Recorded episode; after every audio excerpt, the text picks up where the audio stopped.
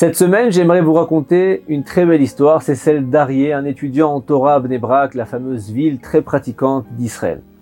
Suite à un drame familial, sa famille, qui est déjà d'origine modeste, traverse une grosse crise financière. Ses parents n'arrivent plus à joindre les deux bouts, Arié est désemparé, le réfrigérateur et les placards se vident, et un jour alors qu'il rentre chez lui après la yeshiva, la maison est plongée dans le noir. Harry appelle à l'intérieur de l'appartement Papa, maman, vous êtes là, tout va bien? Et il entend la voix en sanglots de sa maman qui lui répond d'une toute petite voix que oui, tout va bien. Harry ne comprend pas ce qui se passe, il appuie sur l'interrupteur, ça marche pas, la maison reste noire.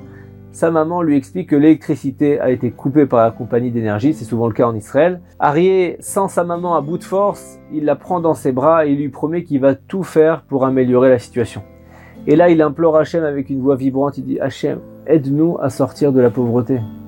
Et là, d'un coup, il a une idée, il ressent le besoin de prendre un conseil extérieur. Il va rencontrer le Roche Shiva, donc le directeur spirituel de son centre d'études, et Harry lui expose précisément la situation financière de la famille, le nombre d'enfants au foyer, les charges. Le Roche Shiva s'interroge, se lève, fait les 100 pas quelques longues secondes. Il prend des notes et il lève sa tête vers Arié et lui dit Mon cher Arié, c'est peut-être l'un des moins bons conseils que je vais te donner, ça va t'étonner, mais tu es la personne la mieux placée pour aider tes parents. Tu peux pas interrompre totalement ton étude sacrée de Torah, mais dans un cas de force majeure, je t'invite à la réduire l'après-midi afin de travailler. J'ai un ami qui travaille à la bourse au diamant de Ramat Gan. Il va t'aider à trouver un travail honnête qui va t'apporter un minimum de parnassa supplémentaire pour la famille. On en parlera régulièrement pour voir comment Hachem va accepter notre ishtadlout, notre effort et voir donc surtout si la situation s'arrange. Après l'avoir béni, le Rav contacte son ami qui recherche justement un porteur de diamants pour sa société de bourse à Ramat Gan. Harry le rencontre rapidement et devient donc l'après-midi porteur de diamants. Son travail est simple, fatigant. Il doit transporter des diamants entre différents bureaux de la bourse dans des enveloppes scellées toute la journée. Il marche beaucoup, il monte, descend les étages toute l'après-midi sans pause dans un environnement assez stressant. Il a constamment peur de perdre un diamant. C'est un univers nouveau pour le jeune homme. Il a connu que les bancs bénis de la yeshiva. La bourse au diamant, c'est plutôt du stress, de la compétition, des ambitions lucratives, des trucs un peu malsains des fois. Son premier mois de travail se finit, il touche sa première paye. Ça permet de rétablir le courant électrique chez lui, d'épurer quelques dettes c'est une goutte d'eau dans un océan de dettes qu'il faut combler. Malgré tout, Harry est toujours aussi assidu dans son étude de Torah du matin. Il prie toujours avec Kavana, avec intensité pour que la situation de ses parents s'améliore. Harry commence aussi à s'intéresser à l'univers du diamant, la gémologie. Il se forme sur le tas, il échange avec ses interlocuteurs, il apprend à utiliser les instruments. Et un jour, alors qu'il monte les escaliers pour acheminer encore une fois une enveloppe vers un bureau d'export, il voit par terre un objet très brillant, il s'en approche et il constate que c'est un diamant particulièrement étincelant. Il sort son petit kit, il examine différentes facettes avec sa loupe, sa lampe, son réfractomètre et il estime la valeur du diamant à près de 200 000 euros. Cette somme donne le vertige. C'est plus de 20 ans de travail qui tient dans ce petit caillou brillant. Il regarde instinctivement les, caméra de surveillance et il s'aperçoit qu'il est dans un angle mort, personne ne le voit à cet instant précis.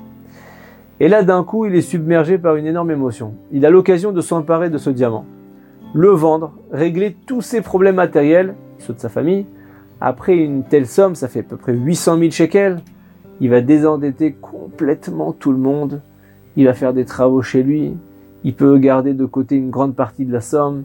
Et pour lui, c'est l'occasion de s'enrichir facilement énormément en un instant, résout tous ses problèmes. Il réfléchit à franchir le pas, il met la main à sa poche pour préparer la place pour le diamant si jamais il décide de le dérober. Mais à ce moment-là, il tombe sur une petite prière contre le Yetzerara, le mauvais penchant, écrite par son rave pour affronter le monde du travail. Il lui avait écrit. Harriet tremble, il se ressaisit, il vient de comprendre que ce diamant perdu, c'est une épreuve envoyée par Hachem pour tester son honnêteté, sa droiture.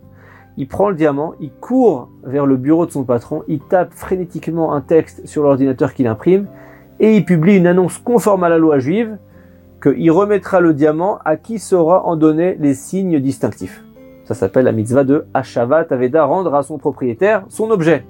Quelques minutes plus tard, un homme d'affaires arrive au bureau de son patron.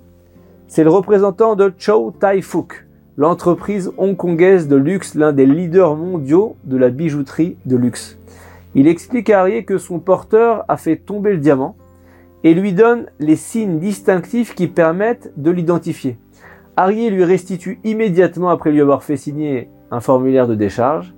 Arié finit sa journée fier de lui. Il est passé à côté, certes, d'une grosse fortune, mais une fortune malhonnête qui n'aurait certainement pas été bénie et qui lui aurait coûté son monde futur. Et alors qu'il est sur le chemin du retour, il pense à tous les événements de la journée, il reçoit un appel d'un numéro qu'il ne connaît pas, un indicatif assez étrange, le plus 852. Allô? Monsieur Harrier? Monsieur Harrierberg? Bonjour, oui, c'est Monsieur Cheng, je travaille au département des ressources humaines de Hong Kong.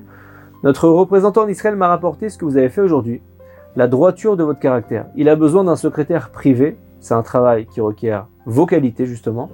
Ça nécessite que 5 heures de travail par jour l'après-midi. Est-ce que vous seriez intéressé?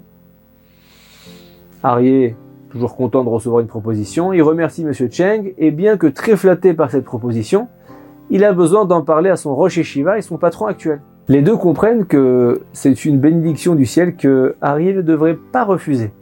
Harrier revient vers M. Cheng le lendemain, il est embauché par l'entreprise, un salaire et des conditions de travail bien meilleurs qu'avant, ça lui permet même d'étudier la Torah le matin et même le soir après le travail. Le jeune homme excelle dans son nouveau travail, il est honnête, compétent, son employeur est très satisfait de lui et surtout son étude de la Torah est au beau fixe. Les Pirkei Avot, les maximes de nos pères, nous disent Assez les Rav, trouve-toi un Rav. Un Rav nous conseille, nous aide, nous oriente sur toutes les décisions de notre vie. Ari, en écoutant son Rav, en surmontant son Yetzerara, a mérité de rester attaché à la Torah et de sortir ses parents de grandes difficultés. Shabbat Shalom.